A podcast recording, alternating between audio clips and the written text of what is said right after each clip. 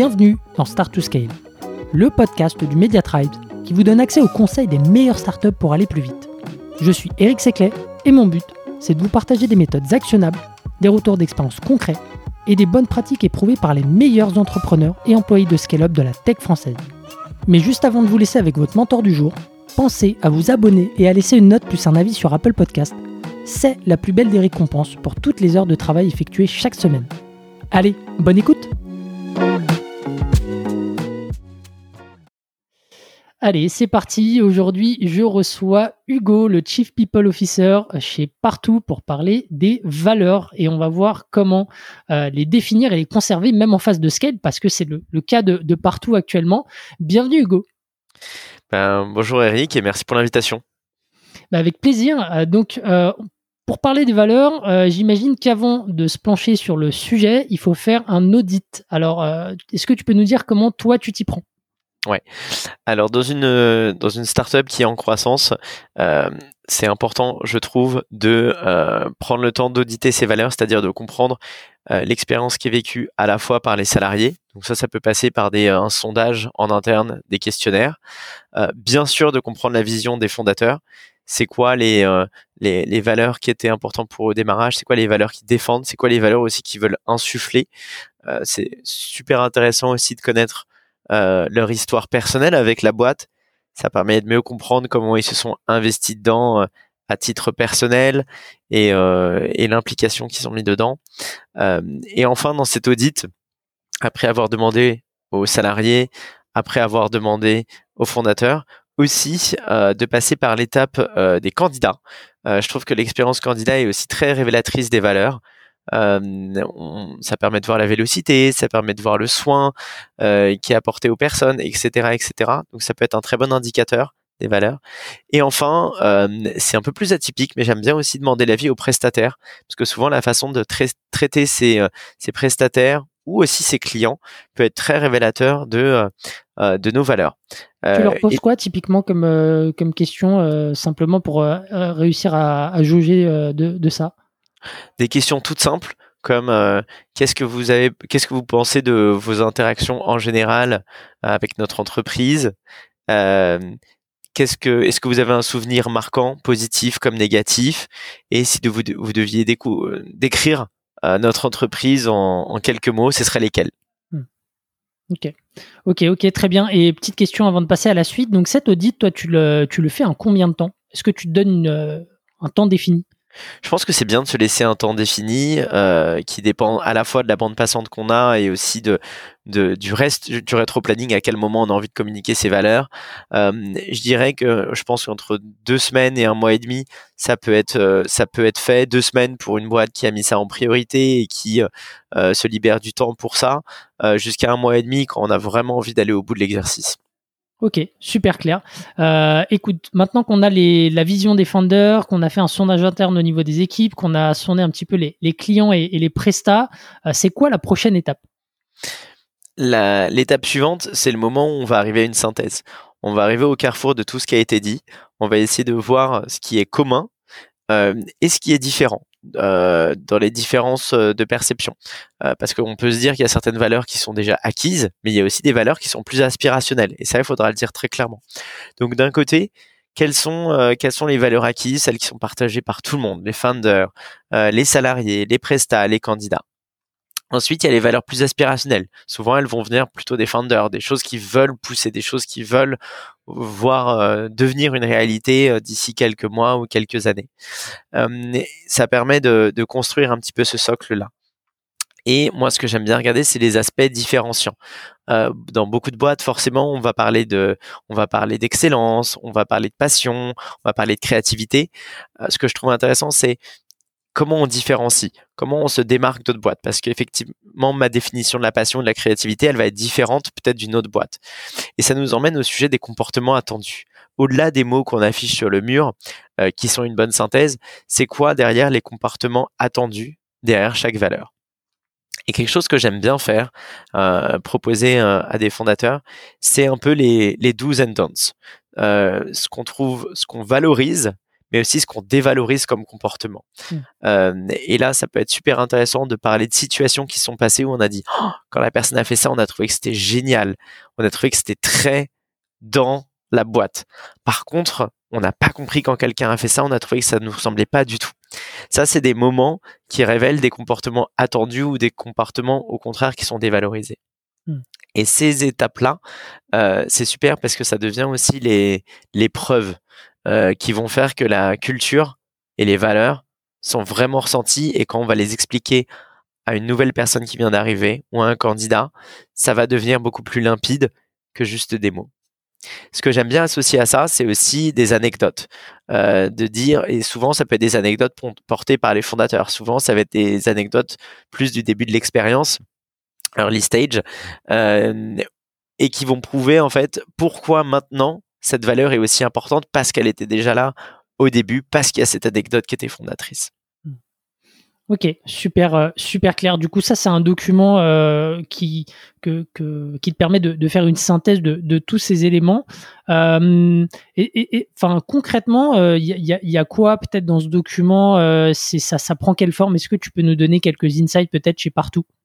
Bien Parce que, en fait, pourquoi je te pose cette question? Parce que on en a discuté aussi un peu avec avec Thibaut dans un autre podcast qui est SAS Club que j'anime, et, et on avait parlé un petit peu du contenu, et je trouve qu'il y a, y a peut-être des choses intéressantes là-dessus.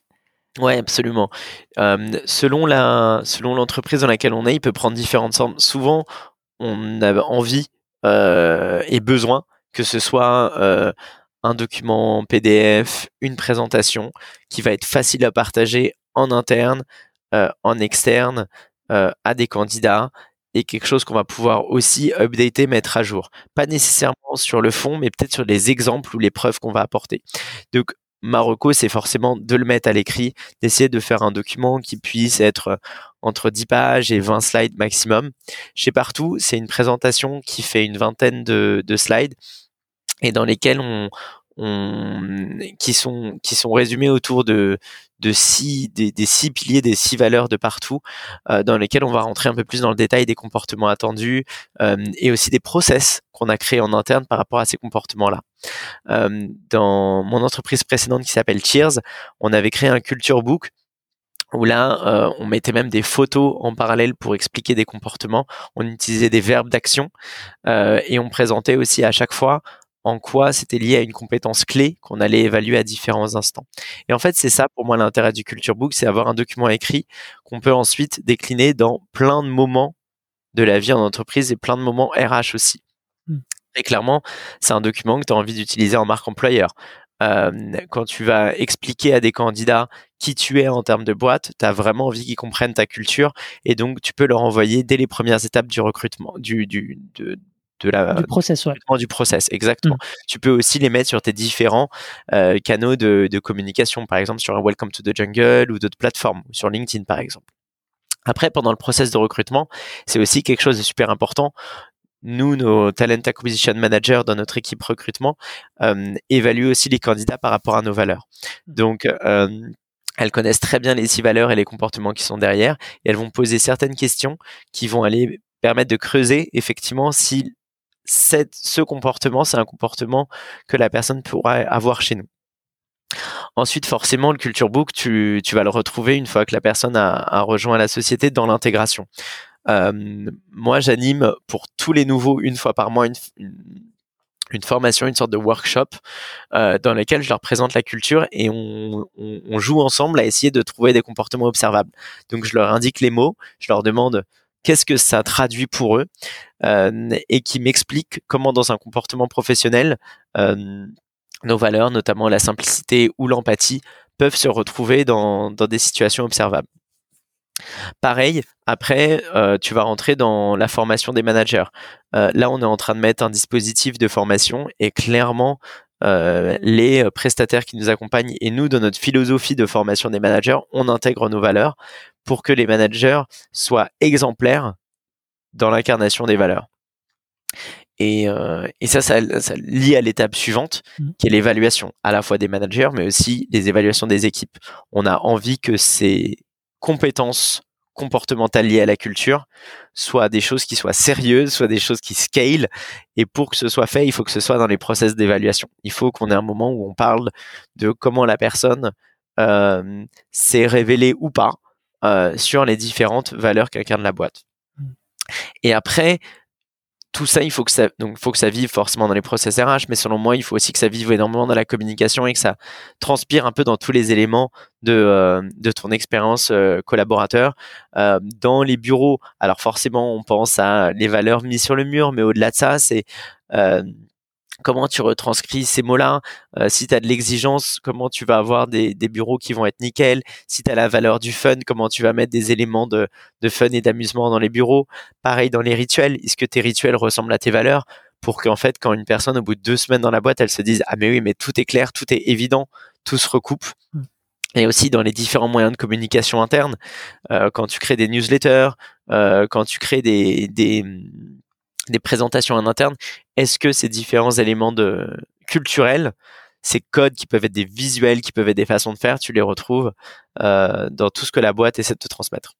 Ok, Super clair. Donc en fait, euh, si, si, euh, si je résume, au final, c'est un document qui te permet de, de prendre du recul aussi euh, sur ta boîte en tant que founder, mais c'est aussi un instrument de la, politique RH qui, permet de, de, véhiculer une, meilleure attractivité de la boîte. Et aussi, c'est un document marketing quand même. C'est-à-dire que ça, enfin, dans le sens où ça va servir derrière à la com et, en fait, il y a, de multiples usages de, de book derrière.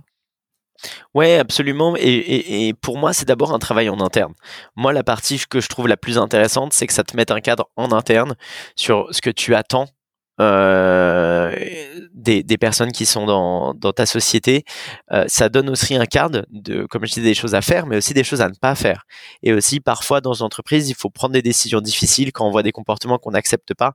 Et c'est toujours important de présenter les règles du jeu avant pour que les gens sachent effectivement euh, euh, où est-ce qu'il faut aller, où est-ce qu'il ne faut pas aller. Et, euh, et, je trouve que ça rend les relations beaucoup plus saines quand on a les règles dès le départ. Et effectivement, en bonus, sur la dimension marketing, oui, c'est un élément de com important, mais c'est surtout un élément, je trouve, de sélection et de pouvoir dire aux candidats, dites-nous aussi si ça vous convient.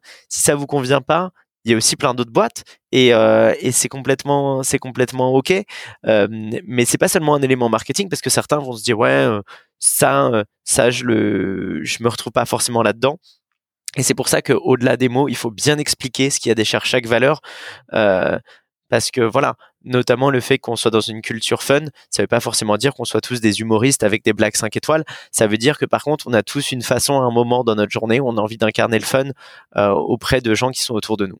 Hmm. Ok. Et euh, bah, du coup, dernière question pour, euh, pour clôturer cet épisode. Euh, est-ce que tu recommandes de le faire dès le début de ton côté? Alors, dès le début, pourquoi pas? Je pense que le moment où ça commence à devenir un peu critique, c'est entre 20 et 50 salariés, clairement. quand il s'agit de, de, scaler aussi euh, cette culture-là dans les premières étapes. Je pense que c'est important. Le faire avant, pourquoi pas? Il faut juste laisser aussi la porte à le renouveler. Autant je pense qu'il y a certains codes culturels qui bougeront pas, autant il y a certains codes culturels qui vont se renouveler et s'actualiser à mesure qu'il y a plus de monde et que bah, des règles vont devoir évoluer aussi. Parce que pour moi, les éléments de culture, la culture, c'est avant tout, euh, ça fait un peu sérieux dit comme ça, mais c'est aussi des règles. C'est comment comment comment on se comporte, qu'est-ce qu'on peut faire et ne pas faire. Et c'est un petit peu ça, je pense, une culture. C'est que parfois, quand on arrive dans un autre pays, on peut être surpris des us et coutumes. C'est aussi parce que les normes sont différentes et, et c'est de l'expliquer. Et ça, je pense que c'est important du coup de le faire très tôt, mais aussi de s'autoriser à ce qu'elles évoluent. Ah oui, ça c'est un bon point que tu soulèves, euh, effectivement, parce que chez Partout, vous avez aussi des bureaux euh, à l'étranger. Donc euh, comment est-ce que... Ouais, c'est une question que j'avais pas prévu de te poser, mais comme on a encore un petit peu de temps, je te la pose. Donc, dans quelle mesure on prend en compte les spécificités locales pour peut-être adapter son culture book? Parce que comme tu l'as dit, il y a des us et coutumes qui sont très différentes selon les pays. Nous, on a fait le choix de pas l'adapter par géographie. On a pour le moment deux bureaux principaux, Paris et Barcelone parce que on, trouvait qu'elle se traduisait plutôt bien dans un pays et dans l'autre. Euh, Et l'idée, c'est de toute façon, et je pense que c'est le cas dans beaucoup d'entreprises, on a une boîte qui est assez, euh, assez multiculturelle, on a plus d'une trentaine de nationalités qui sont représentées. Nos équipes déjà sont interculturelles par essence, donc au-delà de nos géographies, c'est quelque chose qu'on a dû dont on a dû euh, tenir compte. Euh, donc je dirais que c'est plus être sûr dans la phase d'audit d'avoir pu prendre en compte les avis de tout le monde. Vous avez trois géographies, vous avez trois filiales, interviewez des gens de ces différentes filiales. Euh, vous avez choisi un panel d'une dizaine de personnes et vous êtes une boîte pareille où vous avez 30 nationalités. Faites en sorte que des nationalités les plus diverses euh, ou les origines les plus diverses et les genres, tout ce qui peut incarner toute la diversité de la boîte soit reconnu dans vos valeurs. Comme ça, en fait, en scalant, votre culture respectera aussi les, différences et les diversités hyper euh, concis et actionnable. Merci beaucoup Hugo. Et moi je vous dis à la semaine prochaine pour un nouvel épisode. Ciao. Si vous avez aimé l'épisode, pensez à noter Start to Scale 5 étoiles sur Apple Podcast avec un petit commentaire pour nous encourager ou envoyez-nous des étoiles sur Spotify. C'est ce qui nous aide à faire connaître l'émission et nous motive à chercher encore plus d'experts pour vous aider à scaler. À une prochaine pour un nouvel épisode.